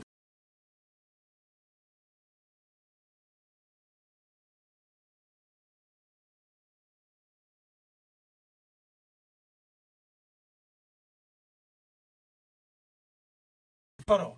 Sabato fair con l'Albino Leffe, vai in campo e gli dai due gol. Perché? Perché sei più forte dell'Albino Leffe. Dopo hai il problema del Padova, questo sì, perché la vai a giocare fuori casa quella partita lì. E tu sai meglio di me che giocare le partite fuori casa non è sempre facile, soprattutto se là sono anche in testa alla classifica e sono a Padova, hai capito? Quindi ah, lì posso anche capire che te la giochi che se vai sul pareggio e mancano 10 minuti alla fine cerchi di gestirtelo, lo posso capire. Però da questo momento in avanti mi dici qual è l'avversario che devi temere? Dimmelo tu, ditemelo voi. È la ragione stessa, la Eh. concentrazione. Eh, Cioè, no- noi dobbiamo esatto. entrare a giocarci tutti qua fino alla fine come se fossero tutte le finali. Se noi entriamo in campo pensando che siamo la Reggiana e abbiamo il diritto di vincere con delle squadrette tipo Sant'Arcangelo così, la prendiamo in quel posto e facciamo 0-0 o addirittura perdiamo. Io comunque avevo visto una bella squadra quando avevo venuto a giocare qua a Reggio il Pordenone. Anche se aveva 4-5 infortunati, secondo me era una squadra Beh, anche noi ne avevamo attrezzata. 5-6. Allora, te, eh, poi visto quel- quello lì che era al bar che diceva della, della Coppa Italia, perché il Pordenone ha vinto con il Cagliari e adesso va a giocare con l'Inter, non la Coppa Italia di Serie C, quella di Serie A? Allora dovrebbero chiudere su e andare a casa, perché questi qui giocano il mercoledì, addirittura fanno la Coppa Italia di Serie A, allora a questo punto chiudono su vanno a casa. Eh, ma forse prendono più soldi di quelli che potrebbe prendere la Reggiana andando a giocare contro la Mi, Lucchese o il mi Pontevedra. ricorda un po' l'Alessandria di due o Eh, tre anni già, fa, già. eh, che è andata in semifinale contro il Milan. Lo eh, sai quante valsa la semifinale contro il Milan? Ah, un paio di milioni. Quattro- no, no, 4 milioni di euro. eh, Ah, dove ah, ha comprato ah, gli Occolano, così per poi perdere clamorosamente l'anno dopo. Esatto. eh, ha perso con, con- No, il- dico, ha perso il campionato. Lasciamo perdere il discorso playoff, ma il campionato avevano 10 punti di vantaggio, l'hanno incredibilmente. Ma lì, eh, eh, devi capire anche cosa è successo là, perché sennò Ah, eh. non quadra. eh. Sicuramente poi ci saranno anche degli altri retroscena, anche perché quest'anno Eh, hanno tagliato un po' i Visto fondi. che qui avete fatto tutti i retroscena dello stadio, al Moccagatta lo stadio è stato, devast- è stato distrutto, chiamiamo così, ricostruito. Quindi dovete capire che c'è quello che è accaduto a Reggio poter- potrebbe essere accaduto anche da quelle parti. Buttiamo una Però a cosa. Bergamo non succede. Ah, Bergamo no. No, Bergamo è uno stadio che sta bene in piedi, comunque va bene che sempre. Sì, però quando l'ha voluto comprare l'Albino Leffe, il sindaco di Bergamo ha detto: Esatto. Ma questi qua dove sono? Ad Albino Leffe vadano o ad Albino o a Leffe. Qua gioca l'Atalanta, Giusto. e firmo e gioca solo l'Atalanta. Qua invece hanno detto: Anche perché sennò si ritrovavano con 70.000 persone in piazza. Stai tranquillo. Il, il, il Mapei in due anni torna indietro. Cosa? Il città del tricolore. Il Mapei torna indietro, Ah, ecco. che diventa città del tricolore. Due anni. E finisce la partita. Due anni? Sì, che poi eh, ci sono voci insomma in giro che dicono che Squinzi si sia un po' anche stancato Sì. di tenere il Sassuolo Bravo, bravo, e anche bravo. la, la questione stadio Reggiana si Bravo. sia proprio Bravo, bravo, bravo, bravo, bravo. Ah, quindi... speriamo speriamo Vabbè, noi ci speriamo, poi oh, Vediamo. C'è l'ispettore delle cose. Ah no, siamo, eh, questi qui siete voi. Questi qua siamo noi in diretta. Eh, ci sei anche te comunque. No, e invece così una domanda, cosa serve la Reggiana allora per andare in testa alla classifica? Un centrocampista, un terzino o serve solo... Favasuli. Favasuli e, e Soliero. Oh, Favasuli. Soliero, vabbè, ha scelto un'altra destinazione perché gli è stata più simpatica. Ma Favasuli era un uomo che poteva dare... Ah, sì, sì. Poi, soprattutto adesso che non c'è. Dov'è quello là che parla? Eh. Oh, ma dava del, Ce l'ha dava, con te, eh? dava del tuo al pallone Favasuli. Dava, appunto. Sì, forse Ora non 5-6 credo- anni fa.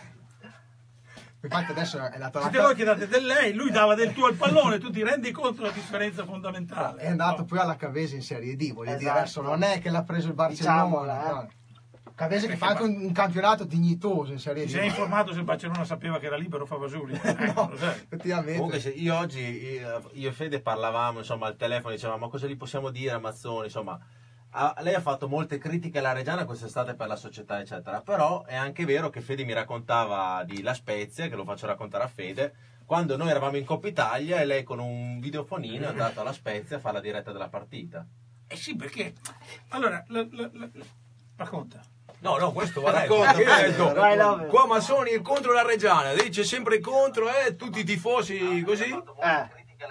E poi alla fine, alla fine ho detto no, alla fine è stato l'unico giornalista che si è preso la briga di andare fino alla Spezia a far vedere la partita che non si riusciva a vedere da nessuna parte perché c'aveva i diritti Sky, chi aveva i diritti? Nessuno ce l'aveva. Nessuno. Nessuno. Chi è che sì? Nessuno aveva diritti, eh. Invece il direttore ha preso la macchina o il treno, non so come, è arrivato a Spezia, si è messo lì, ha fatto vedere, la gente si lamentava, non si vede qua, non si vede là. Beh, va bene, però uno che è andato a far vedere ai tifosi della Reggiana la partita della Reggiana, quindi tanto di Mi capelli. ricordo quella partita lì, ero al mare. V- eh, eh, eh, tanti anni fa, tanti anni fa, la Serie C non la faceva vedere nessuno.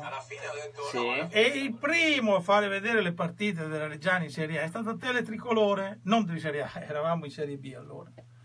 Eh, eravamo in Serie B e c'era una partita di Coppa Italia Reggiana Pescara, abbiamo perso 6 a 0.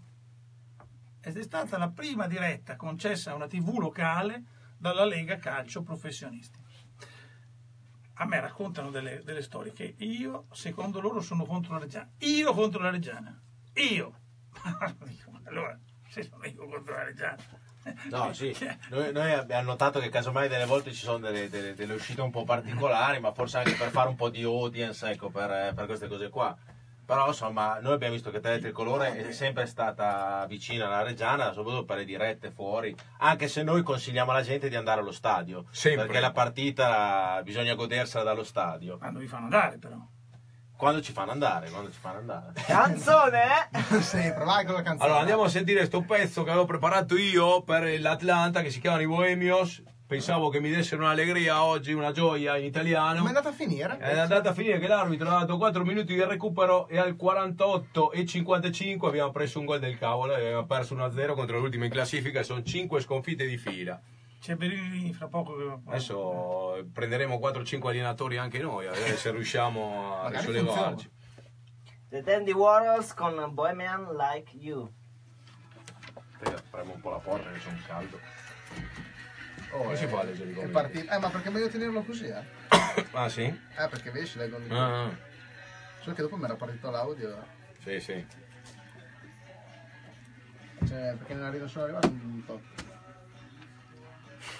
Buonasera, sono un abitante di Sant'Ilario, volevo chiedere al signor Campani cosa ne pensa della classe arbitrale. Io penso che l'arbitro di sabato è stato un terribile figlio di- del giocatore, quello che è entrato nel secondo tempo, Ah, chiamava? ok. Perché va bene che l'ha espulso Carlini che era da rosso. Perché, Proia. eh, No, Proia era il giocatore che entrava. sì, Proi. Però quando ha espulso Carlini il rosso, allora dopo, due minuti dopo, il pelato, quello Vizzotto che picchia sempre, Sì, gli ha fatto un'entrata a Napoli da dietro, l'ha monito. Non ho capito cosa gli ha preso Carlini. Vuole stare- voleva stare fuori? Ma secondo me Carlini era andato un po' perché non le aveva fischiato il rigore. Loro menavano come dei fabbri, non Eh, la sì, moniva sì, nessuno.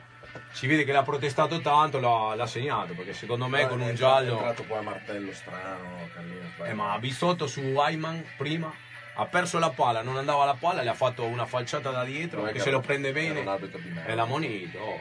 Però se tu sei un arbitro e hai paura di arbitrare a Bassano del Grappa con 50 persone in tribuna, Ma Carlini, cambia mestiere. Carlini ha sbagliato perché il giocatore stava andando via da lui. Quello è Sì, grave. ormai aveva perso il giocatore la palla. Il gio- ma il giocatore non andava in direzione di Carlini, stava andando nella direzione opposta, stava portando la palla verso la, la- la direzione opposta di Carlini. Quando l'arbitro ti vede fare questa roba, immediatamente ti, ti tiene d'occhio. Cioè quando tu corri dietro un giocatore che sta correndo da un'altra parte, eh, Sì, sì, fregato. de- de- de- de- devi metterlo in preventivo che l'arbitro ti guarda, perché ti- si chiede cosa vuoi fare. Io ho fatto l'arbitro e- e- ed è inevitabile che facessi così. Oh, Lopez ha fatto l'arbitro. sì? Ho Quindi, fatto 12 anni di arbitro in federazione. pensa E- se veniva a, Ale- Giglio che c'eri Cioè, che andava. Alessandro Benossi eh, dice che ha messo il conto alla rovescia sul cellulare, due anni non sono neanche tanti. Speriamo prima di due anni. due anni. Però speriamo che il radioso schiacci qualche tasto. Esatto. Stefano Cavazzoni, Mazzoni, i nomi di chi viene a gennaio vuole, vuole l'anteprima, l'esclusiva. Chi prendiamo a gennaio? Eh, I giocatori, Sì, Ah, secondo me, del piccolo, se si mette in forno, lo prendiamo. Se diventa del grosso. farà il giardiniere del piccolo, ne farà le piante. eh, Ah, cosa apposta. Eh. Ma l'hai visto giocare? No, no, no. Allora, no, no. Entriamo. piccolo come Maradona. Dandy Warriors eh, qua in diretta con Severi Ma Giusti puntata 7 eh, in diretta appunto sulle frequenze di K-Rock e video su Face Regia 1919 vai Mass Qua ci chiedono i nomi dei giocatori che arrivano a gennaio, Eh, ma eh, non è che noi, adesso va bene che abbiamo il direttore, però non è che abbiamo la sfera di cristallo. A me mi hanno detto che se la cordata riesce a trovare 100 milioni di euro per pagare al Barcellona arriva Messi. E il giocatore ha già ma- detto che prende un, un appartamento in via Turri, gli danno, lui è tranquillissimo, gli dà una bicicletta per andare a fare allenamento. Ma non e hanno- solo questo problema qua di, di pagare Non hanno aumentato Barcellona. la clausola a 700 milioni a Messi eh, col nuovo rinnovo. sbaglio. No, ho parlato io. Ah, hai parlato Tablo, povero. Ma quando a Reggio arrivò Futre? Eh, quando a Reggio arrivò Futre. Te non c'era, lui non era ancora... Eh, presentato No, al- perché qua, qua uno dice Messi, come per dire una gran battuta, Reggio non può permettersi di avere questa gente qua. Quando arrivò Futre, No, di giusto. cosa parliamo? E che noi siamo talmente sfortunati che quando arriva Messi... Jorge Paolo Futre, dove arrivò? A Modena? A Parma? Ecco. Ah, arrivò a Reggio, sì. sì. Io, io c'ho la mia teoria, se noi prendiamo Messi, quando scendi dalla medio padana all'alta velocità, Si si, spacca il ginocchio nella scala mobile esatto e finisce la stagione là. Il problema è stato che voi non lo sapete perché eravate giovani, ma è stato Marchiori, che è stato uno di quelli che non può di essere dimenticato nella storia della Reggiana. Ma lì fece un errore di quelli tremendi. Si sapeva che Paolo Futre aveva quel problema, si sapeva che in quel campo non poteva giocare, aveva fatto gol e Marchioro con grande ingenuità alla fine della partita, ingenuità ma anche eh, verità, disse non me la sono sentita di tirarlo giù. Se lo avesse tirato giù, la Reggiana avrebbe avuto Paolo Futre almeno per tutta la stagione. Beh, anche questa è storia. Ah, abbiamo eh, Roberto Leone che dice vorrei sapere la situazione contrattuale di Rocco se qualcuno ne sa qualcosa. Rocco? Eh, sa qualcosa Rocco? Balocco. Rocco Balocco. E tutti i giocatori che sono arrivati alla Reggiana dopo l'avvento di Magalini sono giocatori che hanno contratti eh, di tipo, eh, diciamo così, ehm, non definitivo. A tempo determinato, Ah, il eh, Job Sack eh, gli abbiamo preso, gli ma gli diamo i voucher. Gioca al primo tempo e gli diamo un voucher. Voucher. Boh, sono finiti i voucher. Sono finiti i voucher, adesso cosa facciamo? Eh, Job Sack e voucher. E quindi a fine stagione, eh, eh, dopo rischi di... capito? Però vabbè. Ci abbiamo Davi- Davide Casamatti che dice volevo ringraziare il mister Benini e tutta la Reggiana per aver partecipato in massa al galà dello sport di ieri sera ad Albinea, undicesimo memoria Chiarino Cimurri, serata pienamente riuscita e a giorni sapremo le cifre per la raccolta dei soldi per il- lo scopo benefico. Quindi grazie a tutti. Ciao Davide. Grazie, ciao Davide. E grazie che hai partecipato. Lo ringraziamo. E c'era una, invece un messaggio interessante, sempre di eh, Roberto Orleoni, che adesso voglio ripescare perché fa una sua disamina sulla situazione attuale della Reggiana, che sono anche abbastanza da- d'accordo. Dice: Se la Reggiana vince per diversi motivi, merito dei tre tecnici che hanno trovato la squadra affiancando una punta ad Altinier. Sono d'accordo. Una preparazione atletica che finalmente è accettabile e un Cesarini più tranquillo. È una squadra che in generale ha ricevuto assicurazioni sul futuro da parte della proprietà. Abbiamo probabilmente la squadra più forte della categoria. Vedremo con il Padova per la conferma se è la squadra più forte, appunto. È d'accordo? Cesarini più tranquillo. Lo di prima? Infatti dico, ah, ma anche il discorso Cesarini, è un giocatore ritrovato. eh, Cesarini è capace di giocare al calcio. Detto in reggiano, le bon. Quando uno è capace di giocare può fare cose come quelle di domenica, ma può anche trovare la giornata negativa, molto negativa, come ci ha riservato all'inizio del campionato. Cioè Cesarini deve essere in fiducia per poter fare quelle cose, perché hai visto la traversa fatta di Rabona, non la fa perché gli serve per far vedere che è capace di farla, la fa perché vuole prendere un vantaggio con quella mossa. Lui lì non aveva la possibilità di tirare in porta, ma facendolo con eh, il tacco da dietro poteva tirare in porta. Non lo fa per dire sono capace di farlo. Questo va tenuto presente. Cesarini fa il doppio passo o fa la finta o allunga o fi, ma per avere il vantaggio sull'avversario, non per prenderlo in giro. Non so se mi spiego. Non è il giocherellone eh, che, che va per giocare, eh, non è la foca che porta il pallone in giro, hai capito? È uno che trae vantaggio dalla capacità che ha di gestire la palla.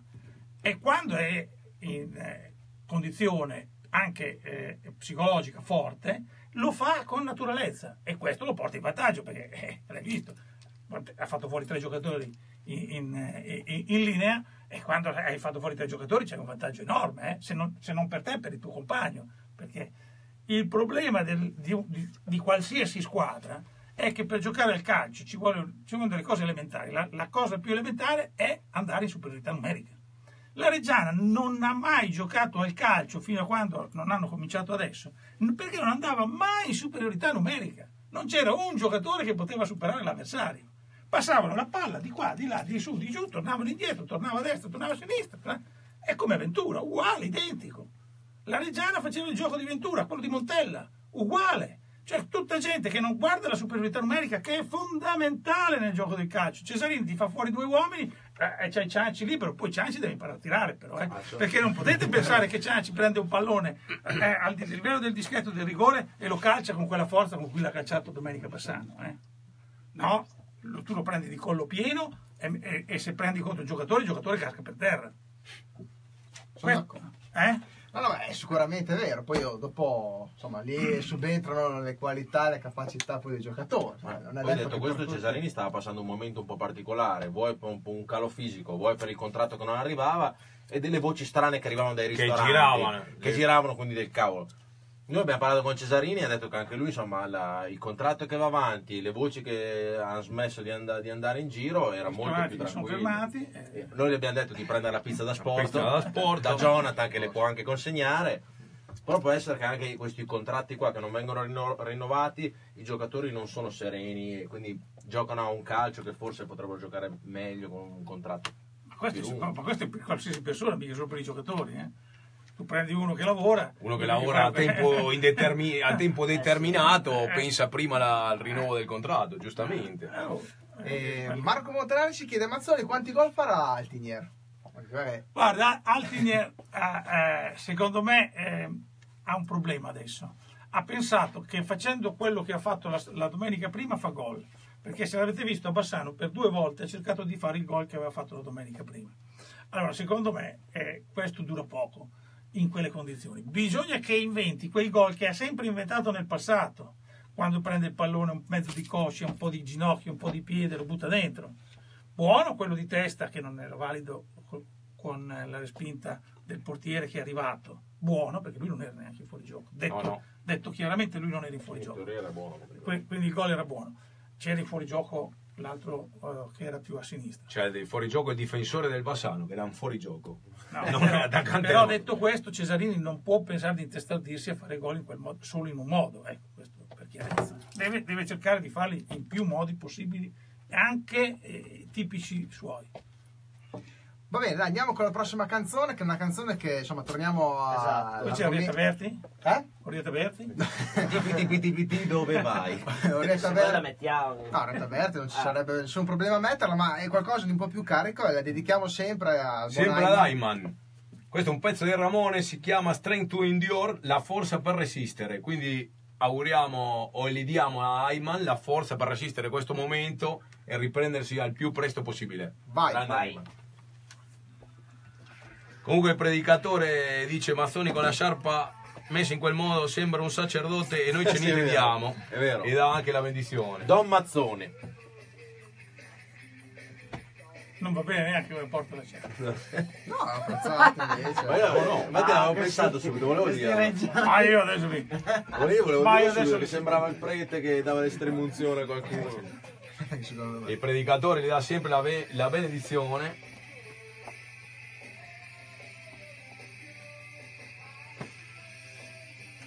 Facciamo, Bravi, prendere, bravi, bravi. facciamo Però prendere un po' di aria. Avete caldo qua e freddo qua, bravi. Eh sì, infatti. Roberto Arleoni, Ciance è fondamentale, da me. corre per tre, salta di testa e da quei secondi necessari per far salire i centrocampisti. A fare gol ci pensano il Duca e il Mago. Rocco ha le movenze di Crippa e se mantiene boh, il messaggio più alto, Si mantiene la testa, testa a posto, diventerà un diventerà grande. un grande interno. Beh, Rocco. Ma Rocco è buono. Qua l'accusano di non rispondere alle domande ma di girare intorno. Marco Montanari dice: Ma c'è? non risponde alle domande e ci giri intorno. Ha fatto le domande. Ha chiesto- Ma Sony quanti gol farà il Tinier? Ah, esatto, no, no, poi alla fine mi detto fa così non ne fa mica via. Eh, eh, eh, gli dica, se, se continua così rischia di, di fare Ne farà 3-4 più- gol a fine campionato. Ne farà più di Come? marchi, Già sono sempre tre. più di marchi, eh. Dipende sempre se noi gli diamo la cabala. Esatto. che- La cavala. Con una cabala ha fatto due gol. eh, Esatto. Allora, noi volevamo portare Napoli per sbloccare Napoli, abbiamo avuto la sfiga che si è fatto male. No, no, no, noi lo volevamo No, portare, no, no, Noi no, l'abbiamo chiesto, lui voleva venire e dopo è successo questa. questa disgrazia, ma non mi Noi abbiamo fatto fare due gol al Tiniello, abbiamo dato la maglia di Marchi della nostra Allora, abbiamo, abbiamo, sfiga. abbiamo portato un giocatore della Caos, l'hanno chiamato in nazionale.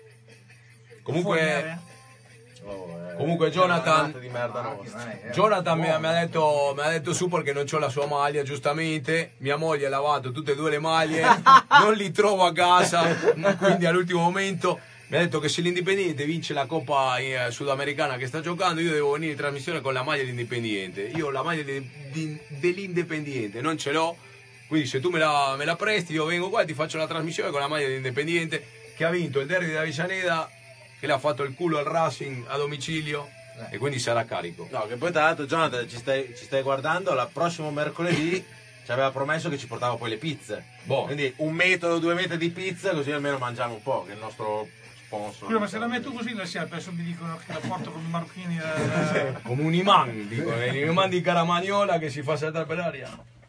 Oppure ti danno delle- la toga del... Città. Ah, pubblicità. Boh. Quindi abbiamo trovato l'equilibrio. chiede 40 Alessandro secondi, eh. 40.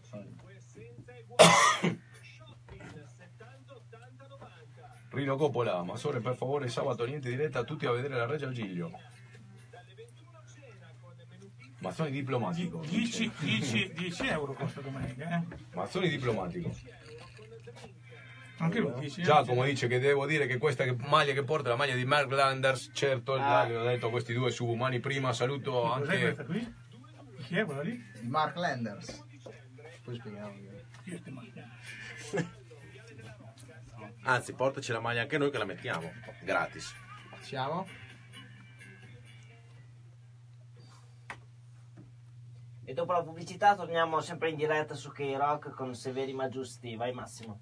Sì, siamo tornati qua, sempre in compagnia del, del direttore di Teletricolore. Ormai la puntata stia- stiamo arrivando alla conclusione, ma ci sono ancora delle. Prima eh, da, da prete, come hanno detto che aveva come se fosse un prete la sciarpa, adesso è diventato un toga party. Non andava bene neanche per portare la Ne- sciarpa. neanche come portare. Ah. Dottore, qua le, le critiche sono Mai continue, contenti. eh, ma sono, non sono mai contenti. Ci abbiamo Giacomo Bonaccini che, che dice Mazzoni, lo streaming bisogna mi- migliorarlo. Lo streaming. Perché lui vive a Barcellona, guarda le partite in streaming e quindi chiede una migliore. Potenziamo questo stream. Potenziamo. Eh, Non è facile. no, Comunque è fedele alla linea perché invece di andare a guardare le altre TV, guarda Guarda lo streaming di, di Eh, Teletricolore. Forse perché le gratis. No, Eh, eh, è possibilmente.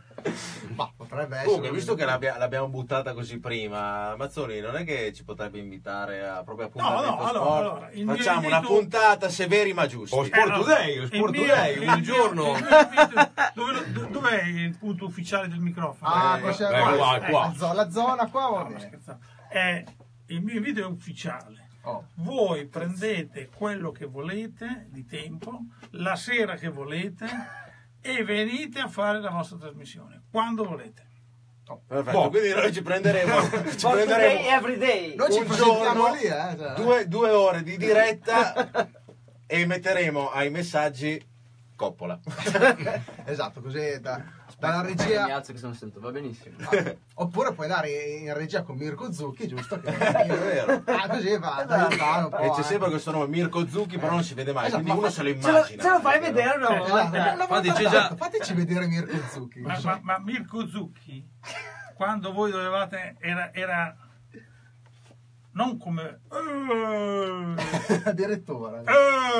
eh, beh, non un ultras normale, Ah. un ultras di quelli... Sì? Di una volta. Quindi, una Lopez, volta. Lopez, preparati perché invaderemo te tricolori con Severi Maggiusti. Già, già arrivano i messaggi, eh, la gente, Stefano Cavazzoni, la Silvia Casalini che ci vogliono tutti in tv. Ah, ecco, va bene. eh, Adesso eh, un- Vi ho detto che tranquillamente non c'è l'invito, l'invito c'è stato, quindi se siete d'accordo anche voi che ci seguite, insomma... eh, Bombardate il sito con dei me- delle mail, con telefonate, tutti vogliamo i ragazzi. In diretta. In diretta domani chiamate Mazzoni che in redazione gli dice se non metti i ragazzi Severi Maggiusti in trasmissione Esatto. non guardiamo più i trico- te tricolori. Se Va bene. veri ma giusti vengono in trasmissione. Boh, Oh, è ufficiale. Invece la domanda è più seria, ci chiede Silvio Monti se secondo noi a Padova vieteranno la trasferta, non si sa ancora, eh, probabilmente no. Speriamo di no, Speriamo, insomma. speriamo di no. Anche perché a Guidone gli dobbiamo un po', un po' mettere il, il pepe al culo, eh, perché Guidone sta facendo delle belle partite, assist, gol, eh, che io l'avrei tenuto l'anno scorso, io Guidone. Ma io preferisco Altinier, poi... Poi no, no, senza mettere in dubbio Altini, è chiaro che se non c'era lo scambio Quando hai Guidone detto che avresti tenuto Guidone, lo sguardo del direttore era un po'... Per me era un buon giocatore. Guidona non era, non era male, diciamo così, perché è un sampellone. eh, cioè, cioè. Però adesso che ha imparato un attimino a, a- a mettersi in quadratura, qualcosa fa. Il problema qual è? È che Guidone aveva voleva un contratto e voleva mm, fare le sue... e dall'altra parte c'era uno che... Non Gli dava i voucher. che gli dava i voucher. Allora, e c'è- è arrivato con la, la valigia piena di voucher, hai capito? Quindi dei due, insomma, onestamente, poi alla fine del campionato non so chi, va, chi cuberà di più. Eh. Io volevo Ma- fare una, una domanda un po' particolare. Mi ricordo che il Sassuolo credo abbia giocato una partita di Europa League contro la squadra di quella del, del- del serbo, adesso non mi ricordo. Lopez Ivan contro la Stella Rossa. con la Stella Rossa. E io mi ricordo la diretta di Tricolore che ho detto: Ma io vedo Mazzoni in giro nella piazza della vittoria, in mezzo agli ultras, tutti incappucciati che parlavano il serbo, anche diciamo delle parole strane. Io ho detto: Secondo me prima o poi gli arriva una sberla o lo prendono a ombrellate. Dopodiché Tosi ha detto. Ma vieni via da lì, vieni via da lì. Io voglio sapere il coraggio con cui Mazzoni è andato con un iPad in mezzo agli ultras.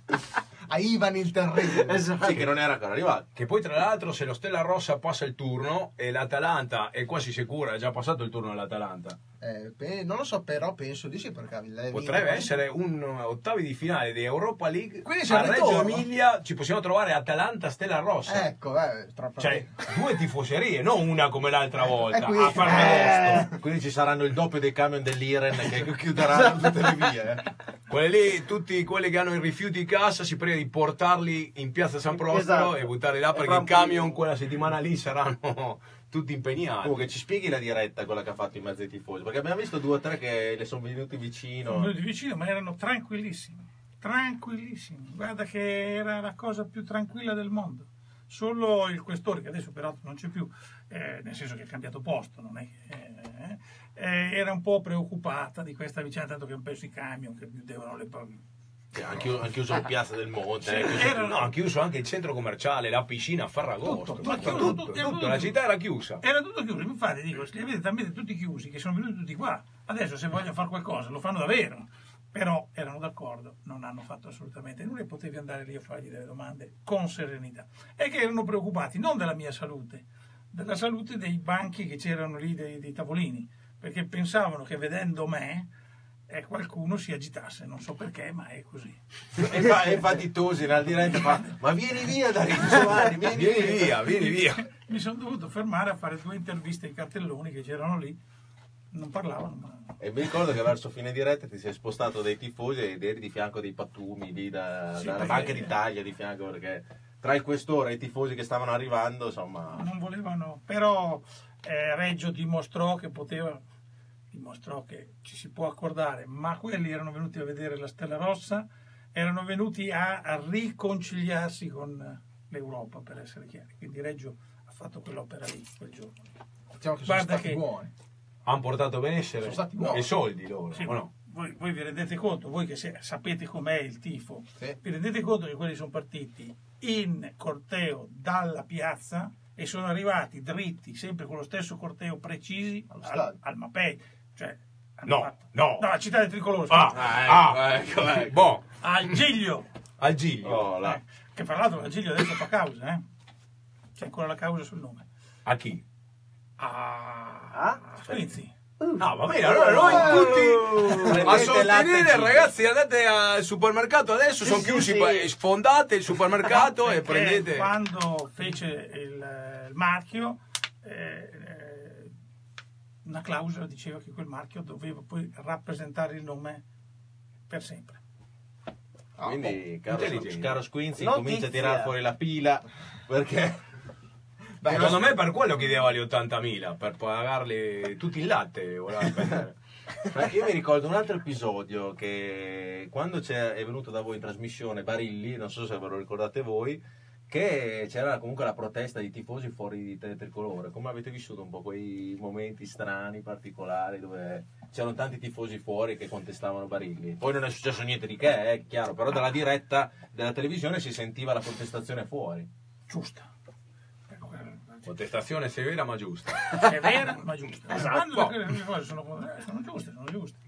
Ma eh, quella lì era l'acqua di rose. Io quando eh, ero a Bologna eh, vissi la contestazione che ha- avevano fatto a Gazzoni, quelli del Bologna, che era in trasmissione. Presidente del Bologna. Presidente del Bologna che era in trasmissione. Eh, con la Digos sulla macchina, con la Digos davanti e dietro, non è riuscito a uscire dal cancello. Senza che la macchina non fosse leggermente danneggiata. Noi siamo civili, Eh, siamo delle persone per bene. Ti volevo fare un'altra domanda, visto i tanti presidenti che abbiamo avuto, ecco, dacci una tua disamina sulla presidenza di Barilli. Perché insomma i tifosi sono andati molto contro, è chiaro che lui ha preso una, una squadra da traghettare, però Allora, Barilli è un bravo ragazzo, però detto fra di noi, detto fra di noi, se me Godator, un presidente che mi viene a dire che lui fa i suoi conticini, non vuole... Eh, Io, io il gioco del calcio non lo interpreto per, per giocare con le biglie, che fai una cosa, che giri intorno, e ti torni al punto di partenza e sei sempre lì. Io eh, fai un progetto e dimmi quando vai su. No, io ho 300.000 euro, faccio i giovani, i vecchi, eh, no, questo non è un presidente, mi dispiace, ma è un amico Barilli, non, non voglio criticare, ma non è l'uomo che può darti qualcosa in più, capito? Uno come Dalcin aveva senso. Cioè Dalcin dice, eh, facciamo l'Europa, faccia- una mira, un obiettivo. Poi ci arrivi o non ci arrivi, non lo so. Ma uno che ti viene a dire, io devo salvaguardare la società, devo salvaguardare i conti, devo salvaguardare questo, devo salvaguardare quell'altro, allora eh, metti su un pollaio, salvaguarda le galline e io vado. Soprattutto perché dopo Eh. prende- prendevamo quattro gol con il Treviso, con il Eh. Ferra Piccialone e tutto. Allora era meglio non salvaguardare niente, andare a giocare in eccellenza, facciamo le Esatto. trasferte di motorino, Bravo. potevamo bere, ubriacarci. Ci stavamo- e vedevamo magari Bravo. una cosa Bravo. migliore. ci stavamo andando con Cuneo, se a Cuneo San Giuseppe Eh. Alessi non avesse messo quel rigore E la traversa, Che non si è c'era. messa di traversa. Quindi Eh, sì. se, se adesso se noi pensiamo che a Cuneo casomai boh, avevamo perso come eravamo messi in questo momento Oh, però mi avete detto che non mi sente nessuno, no, stasera? No, no, no, No, no, no, no, no. No, ma- l'ultima puntata è stata vista solo da 6.000 persone però No, Vai, vai, dai, insomma. Così va meglio la sciarpa? sì, Oh, Sì, così, sì. Così siamo, se- alla siamo arrivati alla fine con la sciarpa messa direi. sì. e tra una cravatta e la cravatina dei Boy Scout però E lo va benissimo. Io direi di andare con l'ultima canzone, poi ci ritroviamo per i saluti e la chiusura. Perché... Però l'ultima canzone, ovviamente, è chi la introduce, ovviamente. introduce Eh, la- l'ultima canzone è un pezzo dello Scalzone Rotos, un gruppo scargentino che ha scritto questa canzone che ha a che vedere con il calcio.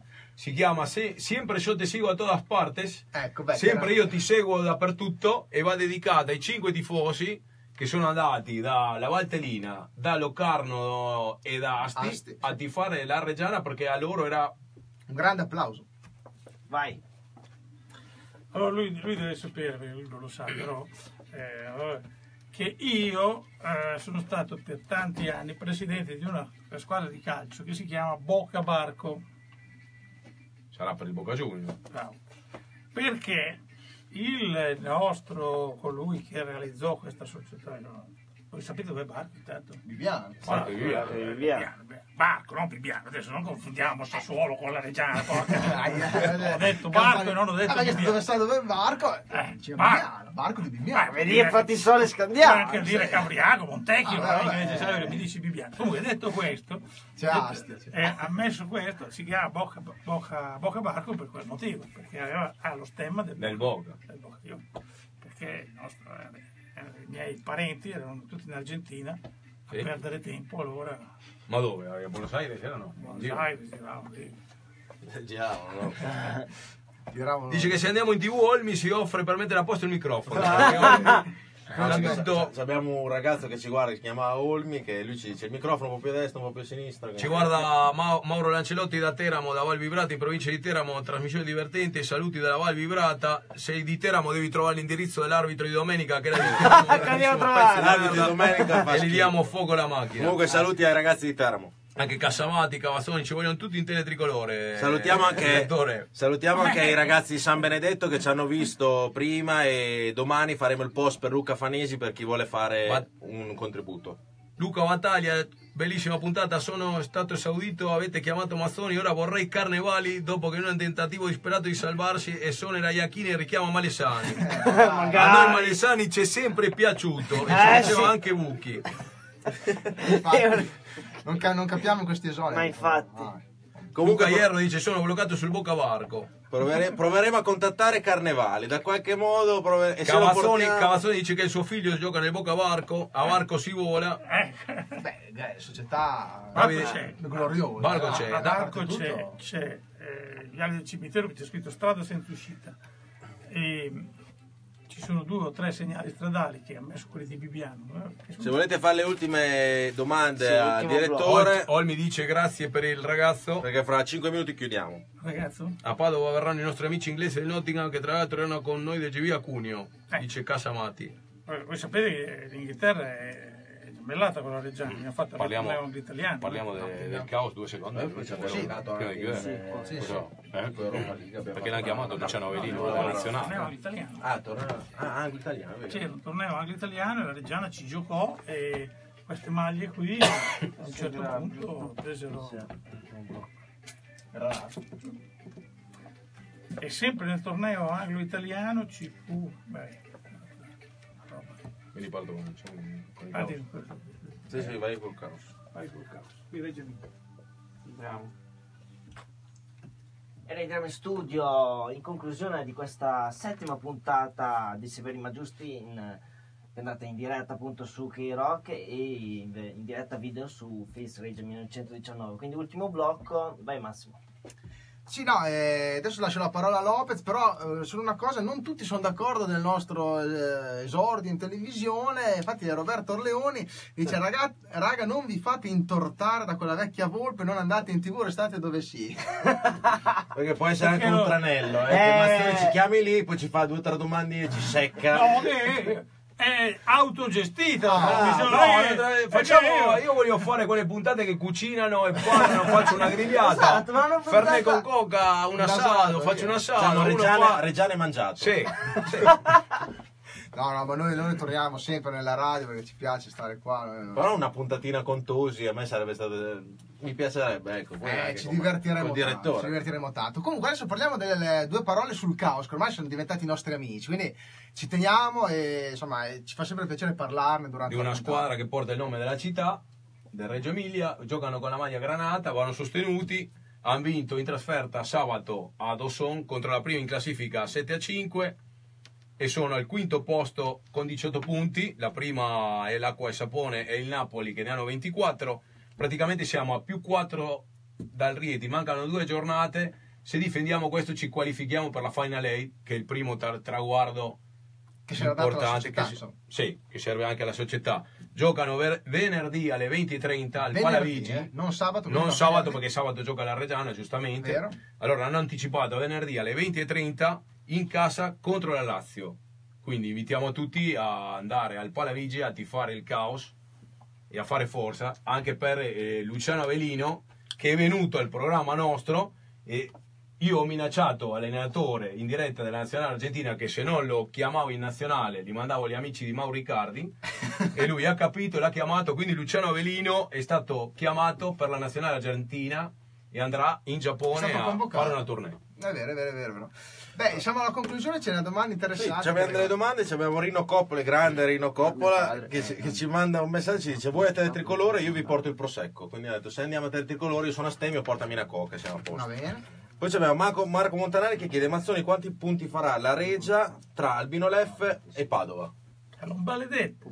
Su sei punti. Rischi di farne 4 perché, perché a Padova rischi di pareggiare. Cioè, è un rischio quindi pareggiare, non è, cioè, non è, non va bene, cioè nel senso non è che è giusto un pareggio. Cioè, è una, per noi è un una per, per noi è accontentarsi. Ah. Vabbè, questo è ovvio. Vabbè. Cioè, noi siamo alla Reggiana dobbiamo vincere ovunque. Questo, questo sempre. Abbiamo Luca Ierro che dice direttore di una televisione, arbitro, presidente di una società sportiva, ecco perché non andremo ai mondiali. No, eh, eh, non ci andiamo ai mondiali. Colpa di Mazzoni, Ma cioè, non è colpa di Mazzoni non è mica l'Italia è stata eliminata per colpa di Mazzoni Esatto. Non è mica detto che non andiamo ai mondiali. Eh. Ci ripescano al posto di chi? Una squadra fallisce. Il Sì. Senegal non trova i soldi, fallisce. La Covisoc No, oppure c'è l'opzione c'ha gli incontri se- in regola. Come funziona se per andare la guerra, Eh. speriamo di no, però se ci... Stanno aspettando una guerra in Tobago, roba genere. Ah, quindi in Tobago. Quindi adesso c'è il mercato nero delle armi per finanziare i mondiali. Cioè, Esatto, questa è una puntata da, da serie televisiva. Va bene, io direi che insomma abbiamo sforato come sempre, vero Bruno? Che... Sì, solo di mezz'ora. Ah, va bene, dai, fa lo stesso, non è un problema. Eh, insomma, la puntata lo richiedeva, insomma, Sì. abbiamo avuto, ripeto, insomma, Mazzoni, direttore di Teletricolore con noi, quindi ci ha fatto molto piacere, lo ringraziamo ancora per esserci venuto a trovare. Certo, noi ri- ringraziamo il direttore e ci teniamo sempre in contatto perché la puntata ce l'ha promessa e la facciamo, no Lopez? Ah, Sì, sì, la facciamo. Prima o poi la facciamo. Ma, eh, allora, intanto vi dico che questa qui c'è ancora domani su Sì, Facebook sì, sì. o non c'è? C'è. La lasciamo, la lasciamo Ah, in c'è vita. dalla pagina di Pensa Regia da- 1919. domani alle 14.40 andrà in replica su Teletricolore. Perfetto. Allora mi Se- chiedo un permesso per il lavoro. Se c'è su Domani non Facebook. lavora nessuno, domani alle 14.30 Tutti torniamo a permessi. Io finisco all'una e mezza, vado a casa e mi guardo la replica. No, comunque ringraziamo il direttore che è stato molto simpatico, si è prestato al nostro gioco, diciamo, perché noi lo facciamo per ridere, perché io faccio il barista, lui fa il Elettricista. Io faccio il magazziniere. Io vende vedo gli elettricisti. siamo, siamo proprio ragazzi che amiamo la Reggiana e facciamo questo a gratis. Ringraziamo sempre K-Rock perché ci dà la location gratis, come abbiamo parlato gli altri giorni. E non paghiamo niente, elettricità, niente, quindi se c'è qualche sponsor che vuole, che vuole aiutarci per il nostro programma, volentieri. Quindi rimaniamo così, ci Sì, sentiamo sul du- teletricolore. Esatto, e soprattutto due, doma- cioè, due messaggi che eh, fa piacere leggere. Il primo ci saluta Luciano Avellino, Giustamente. Grande Lusso. Grande Lucio. calciatore di Caos- eh, calcio 5 e poi tra tutti i messaggi che sono arrivati stasera no, di eh, diciamo, polemica contro Mazzoni ce n'è stato uno a favore solo uno, uno per È un errore. no, che eh, riconosce tra l'altro secondo me proprio di Rino Coppola, papà del nostro regista, che riconosce a Teletricolore di essere l'unica televisione che non parla di Sassuolo. Quindi questo è bene apprezzato. Perché penso che insomma si sia capito il perché ne abbiamo parlato prima. Insomma, Ma Sassuolo. cos'è Sassuolo?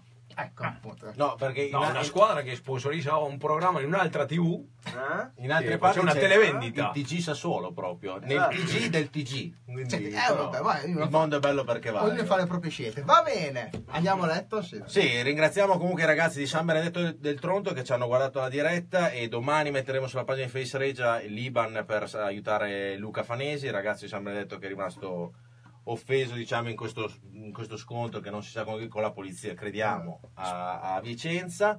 E ringraziamo anche i ragazzi di Teramo ci guardano da tutta Italia, da Reggio, eccetera. E ci vediamo il prossimo mercoledì. Sì, grazie, grazie veramente a tutti, grazie ancora a Giovanni Mazzoni, direttore, direttore di Tele Tricolore, grazie a Bruno, grazie a Matte Coppoli in regia Grazie a voi.